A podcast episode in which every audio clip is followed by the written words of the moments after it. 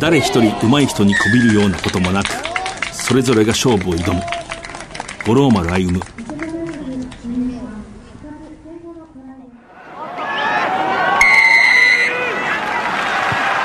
藤島大の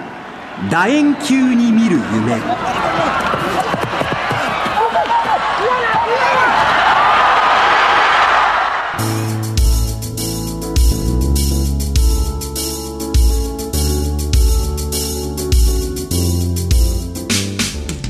こんばんは。スポーツライターの藤島大です。第1週の日曜夜9時半からラグビー情報をお届けしています。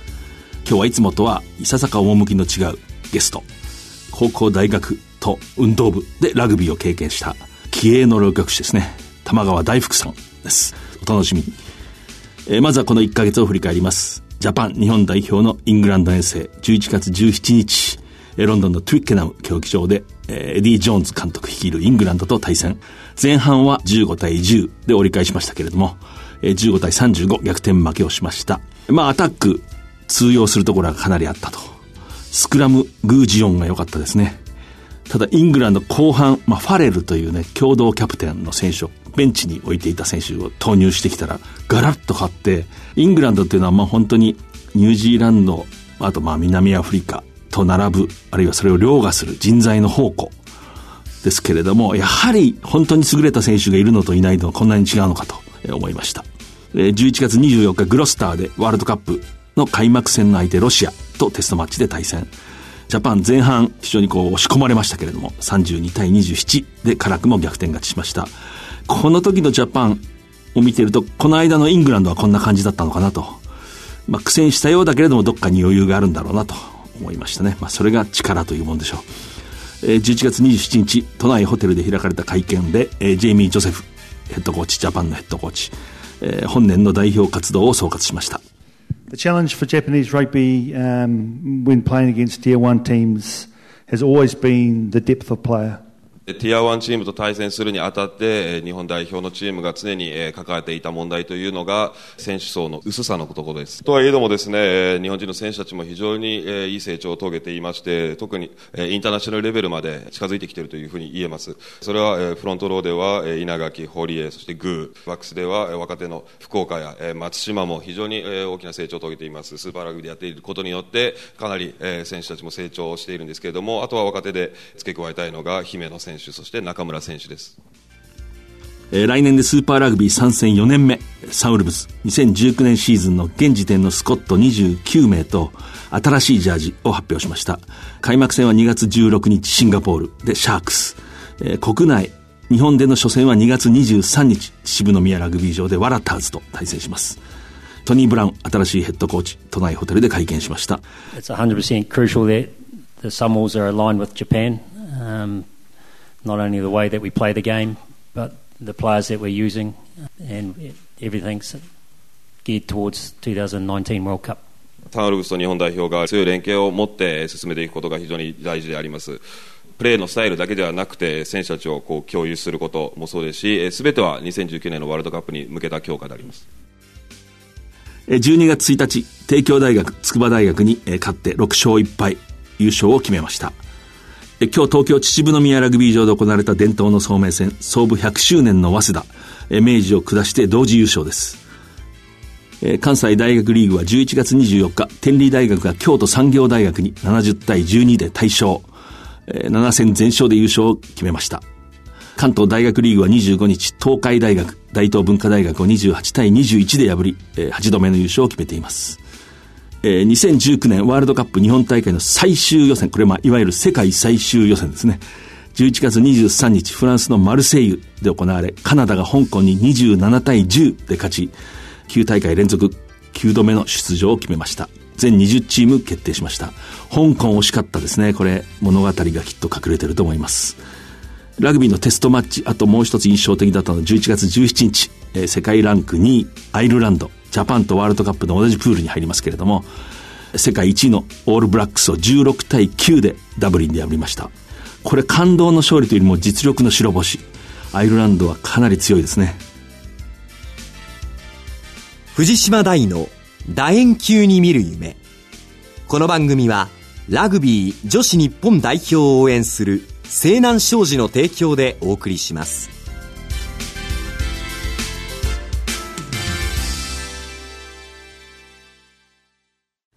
え改めましてスポーツライターの藤島大です今月のゲスト浪曲師玉川大福さんです、えよろしくお願いしますお願いいたします略歴を紹介させてください。はい、えー、1979年8月2日生まれ、新潟県新潟市のご出身です。小さい頃から、いわゆるお笑い番組が大好きで、はい、将来なんとなくその方面、まあ、コント作家になると。いう希望を抱いていたと。はい、で、花園にも時々出る。新潟高校でラグビー部に入る。そして、まあ、千葉大学に進んで、またラグビー部の門を叩くと。はい、卒業されて、まあ、夢が叶って、はい、えー、放送作家になるんですが、まあ、いろいろありまして、はい、えー、浪曲と出会い、まあ、魅了され、2007年、二代目玉川福太郎に入門されました。賞もたくさん。それいります。まず、あの、2013年10月、浅草木馬亭ですね。はい。玉川大福、えー、ナビロメ工業を行います。はい、それから2015年、第1回渋谷落語創作大賞受賞。はい、えー、2017年、第72回文化庁芸術祭大衆芸能部門新人賞を受賞。なんか、重厚な賞ですね。いや、ありがたいですね。いや、本当に、なんか、今もう年間50公演を超える独演会、本当にお忙しいので来ていただいて、い近年、えー、新宿末広亭、えー、天満天神繁盛亭など、落語の定石にも出演されて、古典はもちろんですけど、創作浪曲、はい、映画男は辛いよの、まあ、を浪曲にする、はい、そういうことにも取り組まれています。はい、まずあの、新潟高校なんですけど、はい、これ私もちょっとその新潟高校のラグビー部の創立何十周年とかそういうのに呼ばれて、あ、はい、はい。まあそこの OB ともよく付き合いがあるんですけれども、はい。まあ勉強の方もすごくできる学校なんですけど、ラグビーも昔から強くて、はい。まあ入学されて、はい、なんでラグビー部に入ることになったんですか、はいあの、小中とずっとサッカーと水泳をずっとこう並行でやってまして、で、高校に入ったらなんか違うことをやりたいなと漠然と思ってたんですけど、そしたら水泳の時の知り合いが体験入部でラグビー部に行っていて、とにかく楽しいと。うん、で、じゃあどれぐらい楽しいんだろうと思ったら、もう初日でその楽しさにもびっくりしちゃって、いや、こんな楽しいスポーツあったんだと思って。それどころあたりですいや、なんでしょうね。なんかその、ボールを持ってこう、なんか、に、逃げるじゃないか、抜くみたいな、なんか、結構、あの、バスケットも遊びでやりましたし、あの、リトルリーグも入ったりとか、いろんな球技とか一応やってたんですけど、まあ、そのどれとも違う、なんか、結構原始的な感じがするんですけど、ボールを持って走って逃げるっていう。でもそれがとにかく楽しくて、こんな楽しいことあるんだなと思って入っちゃったという。玉川大福さんの浪曲を3年前に浅草で一度聞いたんですけど、はい、その時に出てこられた時に、はい、まあラグビーされてたっても情報を得てたんですけど、はい、あ、この人はあの腰の強い突破する人だ。ああ、すごい。割と腰は結構強くて、えー、はい。あの、どっちかというとセンターで内に飛び込んでいく。もう、とにかくぶつかっていくっていう、はい。長年ラグビー見てると、いや、すごい。すごい。えータックルが強い人もよくこう、パッと見たときわかるんですけど、どっちかアタック型かなあ、そんなにもう全くそう、もう私ね、タックルはもう全然大したことなくて、いや、そうなんです。いや、すごい。で、まあ、新潟高校っていうのは、はい、割とこう、ちゃんと指導もあるはい、あの、ハイの先生っていう、まあ今はもう違う高校なんですけど、はいはい、その、えー、先生がビシッとこう教えてくださってて、で、私が1年生で入った時の3年生がすごく強くて、はいはい、で、なんかそのかっこいい3年生に痺れたっていうのがなんとなくありますね、憧れたその時は花園にはどう？いけなかったんですよ。もうその3年生がもう絶対行く、まあ1回、えー、2回勝てるかなどうかなぐらいもう言ってたんですけど、もう最後の最後の花園予選で、まあ一番まあライブル関係に近かったところに、でもずっと圧勝してたのに、その大一番で、まあ僅差で。どこ、どこですか？え、牧高校に、牧にずっと勝ってたんですよ。えー、あそこも強いですよね。最後だけ、なんか歯車が合わなくてっていう。それなんかやっぱ、ほろ苦いというか。そうですね。で、もう3年生たちもまさかだったんで、もう泣きながら、お前たちが逆に、花園に行けってすごいも泣きながら言われて、はいって言って、でも私は2年の途中で辞めちゃったんですけど、本当に。いや、でもまあ、2年のまあ、夏だったか、その辺に辞める人とは、まあちょっとね、いわゆる途中で諦めたっていうのはまた違うんですよね。いろんな将来のこととか。はい、なんかそうなんで、私は特にそうなんです。えー、はい、あの、それで、まあ、そういえば、ラグビー部員はとしては大福さんでは当然なくて、あ、はい。私の調査したところ、はい、小俣太という。はい、その通りでございます。ま味のある名前 はい。よくね、あの、困ったふんどしなんてね、あの、言われましたけど、子供の頃。えー、太少年は、あの、はい、なんかこう、怪我が多かったと。そうなんです。当たりが結構強い方で、えー、で、1年の、まあでも、そうですね、8月の夏の休みの、夏休みの練習中っていうのははっきり覚えてるんですけど、その、同じ1年生でタックルバッグを持ってそこにバンって当たっていくので、そのこう、バンって吹っ飛ばしたんですよ。そしたらこう、たまたま、えー遊びにというか練習見に来ていた大学生、新潟大学の OB の人がこう来て、で、私の当たりが多分強いから、その人が代わりに持って、なんか私の当たりをギュッて耐えたんですよ。ものすごい力で。そしたらボキーってあの、鎖骨が折れまして、もう楽しい三月、四月後にもう、えー、3ヶ月休まなきゃいけないっていうのがあって、で、さらに、えー右の鎖骨治ったなと思ったら、今度また練習中にタックルバッグに当たって、今度左の鎖骨が折れまして、骨が弱かったんですね。当たりは割と強かったんですけど。はい。あの、未だにラグビー部の連中にあの、タックルバッグで折るってどういうことだって、あの、未だに馬鹿にされるんですけど、そういうことってあるんでしょうか？いや、あのね、ありますね。あのありますか？あの、大人げない OB がこう、力いや、やっぱそうですよね。そうそうそういや、本当大人げない。あれはね、コーチの時よく気をつけて、特に1年生の時は、そうですよねンと当たり返すな。そうですよね。いや、本当に。まあもちろん試合も高校のはい時経験されたと思うんですけど、なんかこう思い出ってあります？ラグビー。ラグビーの思い出すね。なんかどっちかというとこうど、まあ、突っ込んでバンっていくのは、あの、得意というか、そこの思い切りは良かったんですけど、なんかこう、その大学も含めてなんですけど、やっぱりセンターっていうこの接点のバチンと当たるところで、やっぱりタックルがすごい人にずっと憧れてしまったというか、なかなかそこがうまくいけなかったなっていうのがね、なんか、だから未だにラグビーの観戦してても、その勇敢な人に憧れるっていうか、はい。困った太少年は大体背番号12。12でした。はい。はい、そうでした。で、今あの、最近のラグビーって今おっしゃいましたけど、なんかラグビーを実はよくご覧になってるいや、ものすごく見てます。あのーまあ、結構今仕事で結構あの、ありがたく忙しくさせていただいてるんですけど、その帰ってきて、あの、唯一の私の、まあ、その仕事以外の娯楽が、まあ、ラグビーの試合を、あの、オンデマンドで見るっていう、はいあ。の J スポーツの。そうなんです。もうそれをもう、まあ、あ、この試合まだ見てなかったっていうぐらい、もう、もう見られるものは、もう全部見るぐらい。なんか、ひいきのチームなんかあるんですか？えっ、と、そうですね。なんとなく、まあ、トップリーグだと、パナソニックがなんとなく好きで、はい。好きな選手はえっ、と、そうですね。パッと思いつくのは、あの、バーンズ選手が好きなんですけど、あの、ただちょっとね、怪我をね、すぐしてしまって、なんか、あのタックル、ダミーに当たり返されて。もうちょっとちゃんとした怪我だね。そうです。あの、でももう一人、あの、福岡選手、まあ、素晴らしい選手ですけど、やっぱりあの、方は、まあ、スピードがあるってだけじゃなくて、やっぱり勇敢な気がして、やっぱそういう選手は勇敢な選手がお好き。はい、えー。そんな気がします。はい。えー玉川大夫さんの人生もある意味勇敢で、まあまあ、それ後で聞きますけど、浪曲にね、そうです。まあ、向こう水なところは少しあるかもしれないですね。そこにまあ至る道なんですけど、その先ほどプロフィールではい紹介しました、子供の時からもうとにかくコント作家になりたい。はいそれはもう当然新潟高校ラグビー部員の時も変わらず。はい、あそうなんです。はい。で、その辺両立させるというか、その悶々とした気持ちというか。そうですね。あのー高校とか、その大学までも行けと言われ、私長男なんですよ。で、ただ親が、そのまあ好きなことやっていいと。まあお笑いのコント作家でも何でもいいけど、とりあえず、その大学までは絶対に出ろと。で、親父が結構学がなくて苦労したみたいで、中卒で。で、もうちっちゃい頃から、お前は新潟高校に行くんだ、新潟高校に行くんだってもうずっと言われ続けて、まあ新潟高校にまあ入ってで、じゃあ大学までは約束を守るよっていうのがあったんで、まあその勉強したくてっていうより、なんとなくその約束を果たすためにやってたっていうのがあって。要するに、喧嘩のまあ名門、新潟高校に受かり、それでまあ、結局その千葉大学に入られるんですね。はい法経学部。はいええ。の経済学科はいはいっていうところに。はい。つまり、母親の願いは叶うわけですよね。果たしたんですよ。ところが、コント作家という悪魔は、はい。ずっと、も うずっと抱えたまんまなんで、親はまあずっとそこまで行けば、いつかそれをその悪魔が去って、あの、マットになるだろうと思ってたら、いや、私の中のその気持ちはそんなやっぱ大するものじゃなかったんで。しかしまた千葉大学はいでラグビー部に入ってしまうんですね。そうなんですよ。あのーそんなつもりは全くなかったんですけど、あの、まあ、初めての一人暮らしで、で、西千葉キャンパスのところで新刊なんとかっていうんですか、なんとなくこう、友達もパッとはできなくて、で、まるで知ってる人もいなくて、で、うわーって賑わってるところになんか、ど自分の居場所はどこなんだと思ってふらふらと歩いてたら、気がついたらこのえネット越しにラグビー場ここを見 覗いていて、そしたら一つ上の、あの、すごくこう感じのいいナイスガイな先輩が、何見てんの？一緒にやろうよ！みたいにこう声かけて、わかりました！みたいな、なんか、そんなつもり全くなかカモもいいとこ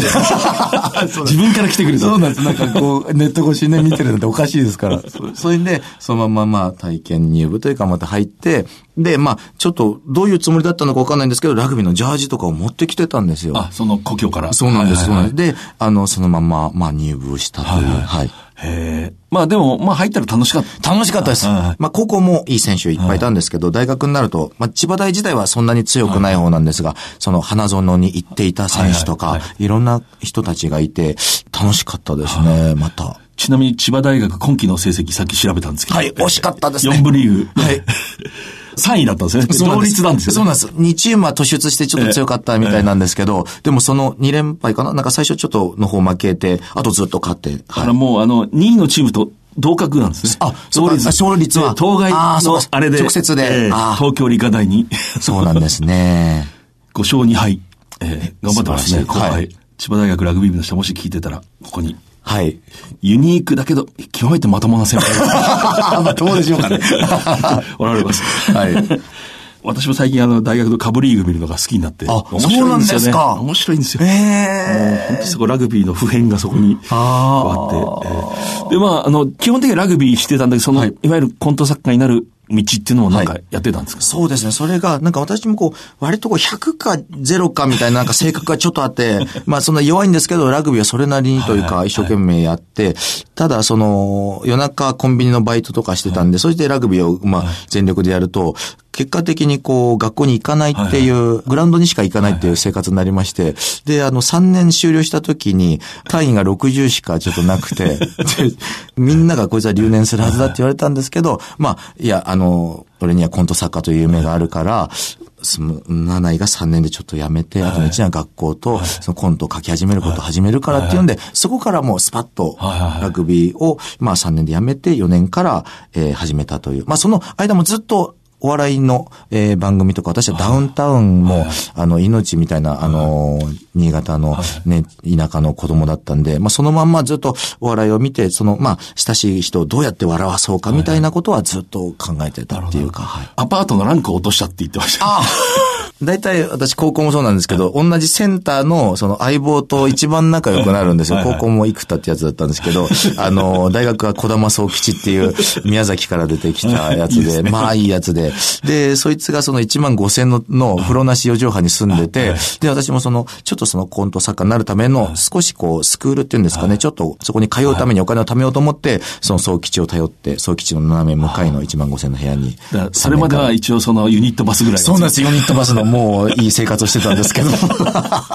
でもやっぱりそこでやっぱお金を貯めてその学校に行きたいと。はい。サッカーにそうなんです。はい。そういうのはやってますね。で、やはりそこでも母親のその国立大学を出ろと。はいで、出る気はあったわけですね。あ、ありました。はい。一応あった。それが一応約束だったんで、はい。それは果たしたっていう。卒業されて、はいコント作家になるわけですね。はいまああるいは会社に入るんですけど。あ、そうなんです。えっ、と、それもオフィス僕らという、あの、好きなダウンタウンの番組の一番最後に出てくる会社に、あ、ここに入ればいいんだって、まあ、そのぐらいしか調べない時点で放送作家に向いてないんですけど、ここだみたいに思い込んで入ったら、いやいや、あの、コント書く人はいらないからっていう、あの、いい番組、視聴率取れる番組考える人の場所だからっていうところで、あれ、あんなにコント書いてきたのに、みたいになって、で、それはそこで、あの、やりがいというか、あなるほど、こういうテレビ的な面白いってことあるんだなと思ったんですけど、でも、その頃はやっぱりこう、自分が書いてきたこととか、なんか、まあ、根拠のない自信がやっぱ、二十歳ぐらいのことあったんで、どうしてもやりたいと思ってそこをやめて、自分で舞台に立って、自分で書いたものを披露するということに、高校のラグビー部の仲間を誘って、そいつはあの、早稲田に行ってたんですけど、二人でコントやるようになったっていう。自分が要するに舞台に立つ。そうなんです。そこに。こが結局自己実現ができる。そうなんです。そう、それをん選んだっていう、はい。で、そっから浪曲に行く道は、まず浪曲っていうのは、あの、リスナーの皆さん、そんなに馴染みないと思うんですね。そうですね。普通は。そうですね。えーしかし、かつて大衆娯楽の、まあ、キングですよね。はい、王者と言われた。あの、私のこう、浅い理解だと、まあ、東京には落語というものがあったんだけど、あれはやっぱり江戸のそうなんですね。文化で、はい。はい。そこにこう、地方から労働者の人がいっぱい東京に来た時に、やはり浪曲がこう、もっとこう、親しみやすいというか、なんかその人を選ばないっていうところが、そうそういうことです。はい、はい。ある気がしますね。それで一時、まあ本当にね、銭湯でみんなうなってたっていう。はい、みたいですね。手ぬぐいの、浪曲といえば、じいちゃんが手ぬぐいのっけてうなってるっていう。しかしそこに今、今というか、まあ現代のそうなんですね。何が起こまあるか若者がどういう、こう。まあ、あの、ぎゅっと言いますと、はい、その、まあ、東京に出てきて、親しかった親友というか、幼馴染が役者になったりした影響があって、はい、生の舞台を、まあ、付き合いで見に行ったりするようになって、あ、芝居の世界面白い。しかも小劇場の、ちょっと笑いにこだわったようなエッセンスが入ってる芝居。うわ、このセンス面白いし、なんか自分が、こう、よりなんていうんですかね、こう、フィットするのは、こっちの笑いだったんだ、性格的にもっていうので、今度、演劇の、えー、小劇場の、ちょっと笑いという魅力に魅了されていって、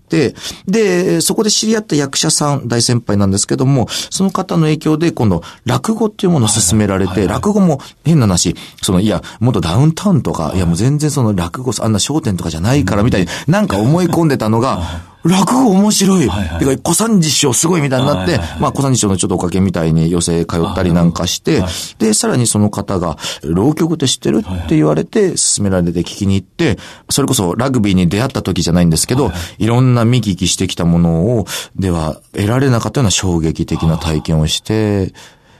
そこで新作の浪曲なら、ちょっと新しいことできるかもしれないっていう、それだけのこう目論みというか、で飛び込んで、まあそこ飛び込むあたりがまたセンターなんですけど。切り込んで切り込んで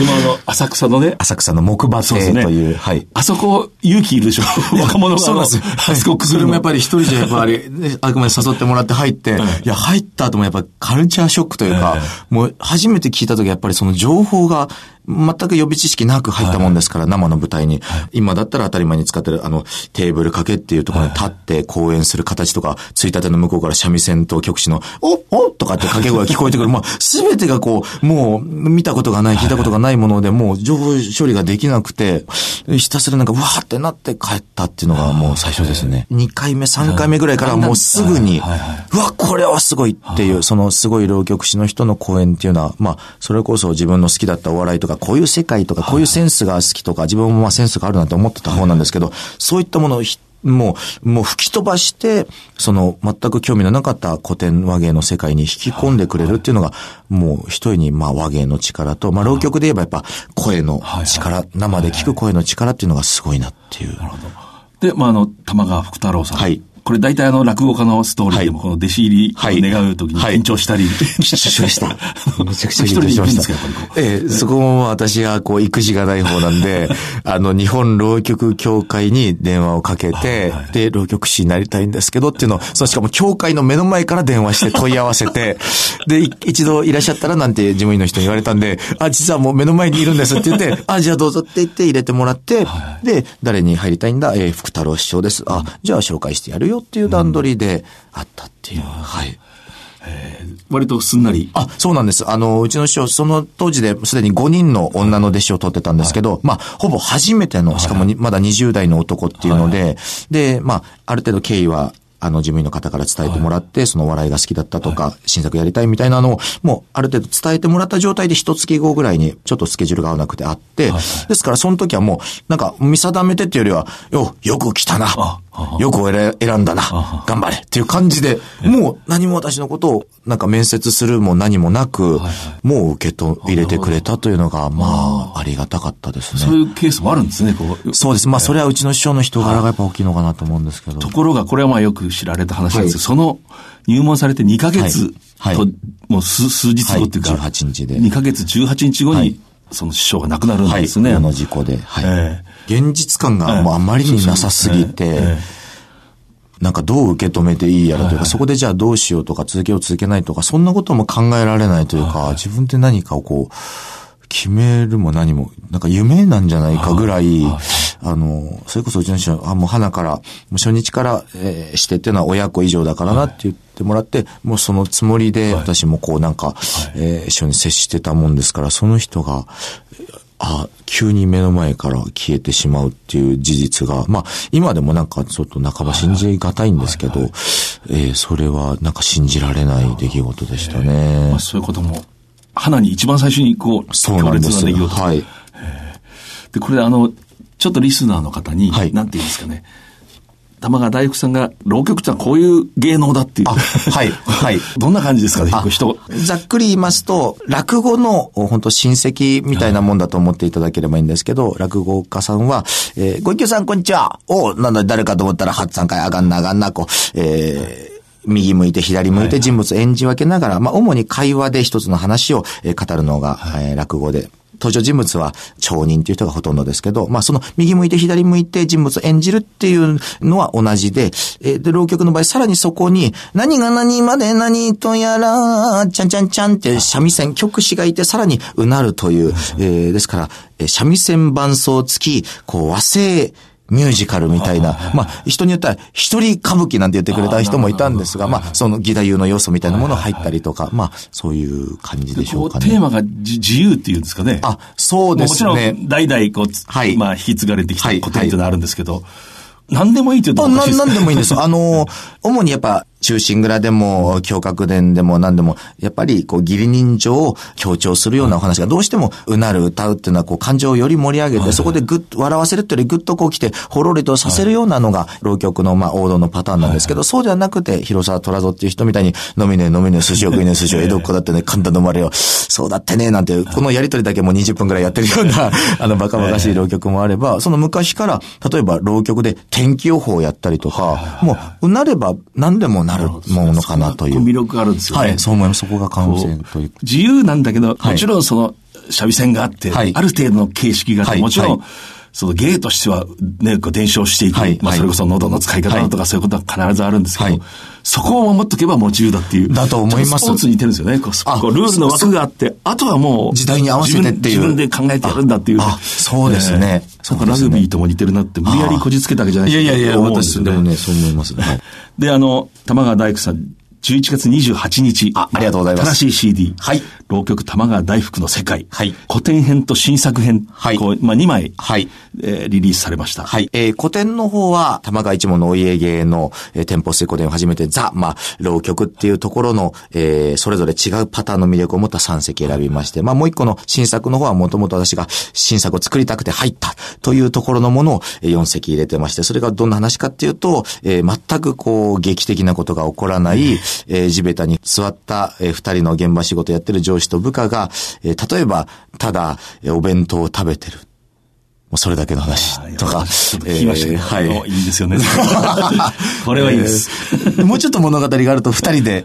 銭湯に行くとか、それだけの。でもそれぐらいしか起こんないでもそこにちちゃんと節があって、三味線がある。ここがいいんですよね。うんその結果的になんですけど、私もそんなに、えーこんな物語が起こらないものをうなるとどうなるかっていうのは、そこまで目論みがあったわけではなくて、これは、えー自分がコントの時にやってた、その、えーボソボソっと喋ったりする世界観のものと、浪曲のうなり声上げる、そのボソボソと対局の、うわーっとこう声を張り上げるものとのそのギャップとかが、いい意味で、なんて言うんでしょうね、化学反応を起こしたというか、はい。何も起こらないけど面白いっていうものをはい。長い時間、そうですね。難しいんですよね。そうですね。で、まあ芸能としても本来は難しい。ですけどやっぱりここに、私の勝手な意見ですけど、三味線があって、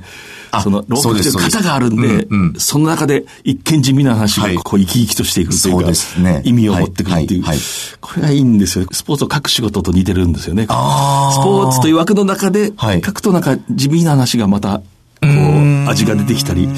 なんかそういう感じがしますね。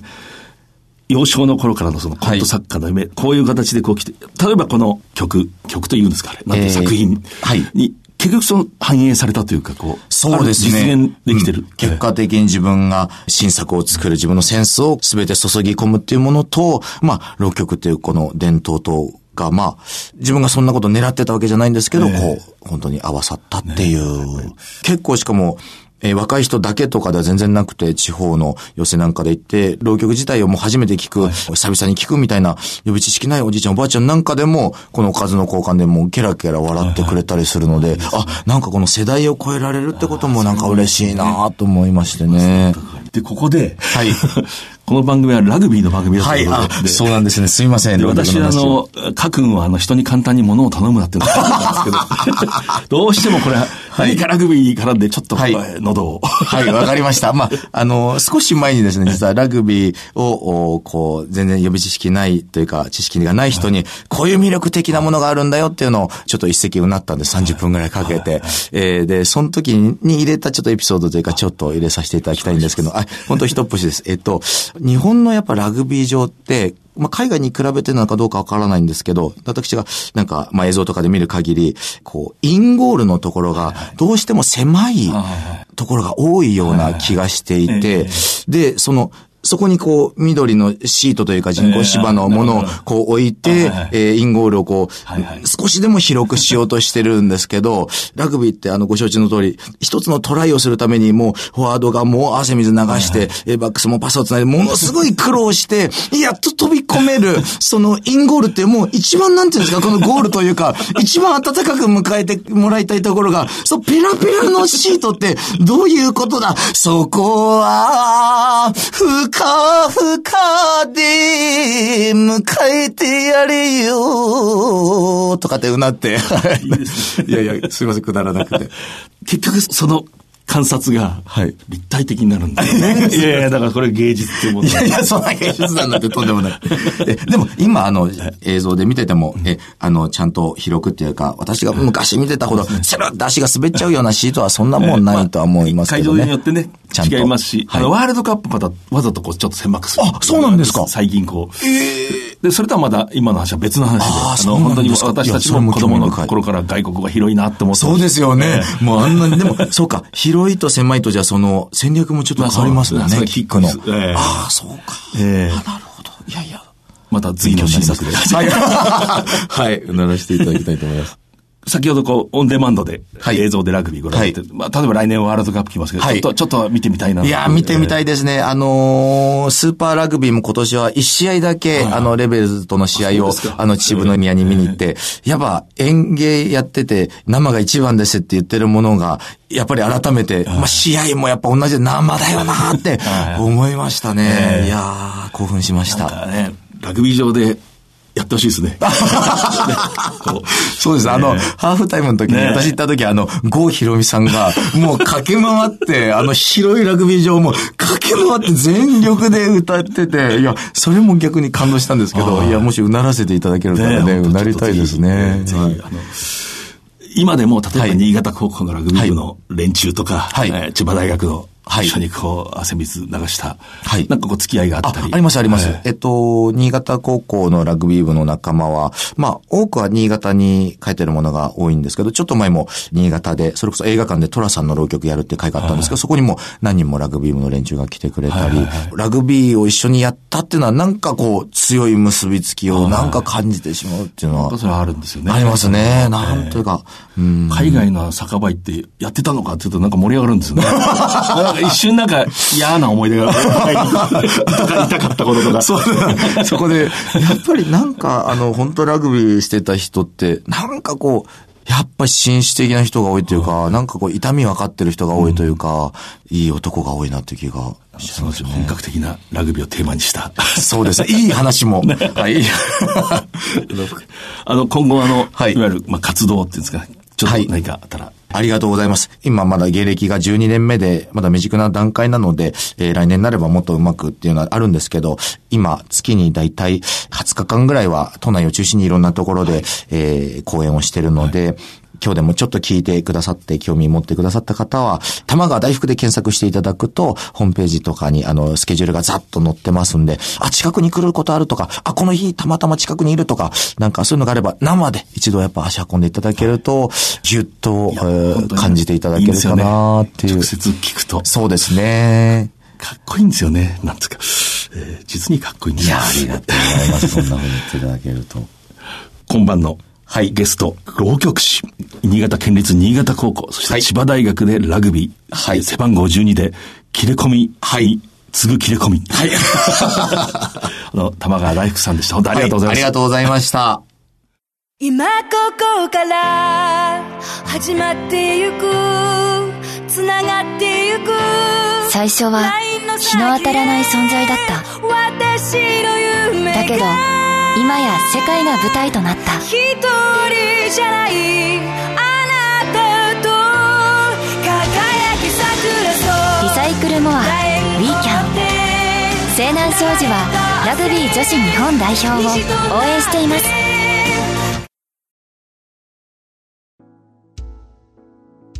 誰一人上手い人にこびるようなこともなくそれぞれが勝負を挑む。これま五郎丸歩が、このほど、まあ、発売された、ベースボールマガジン社、ラグビーマガジンが編集した忘れてラグビー100年という、まあ、ムックがあるんですけれども、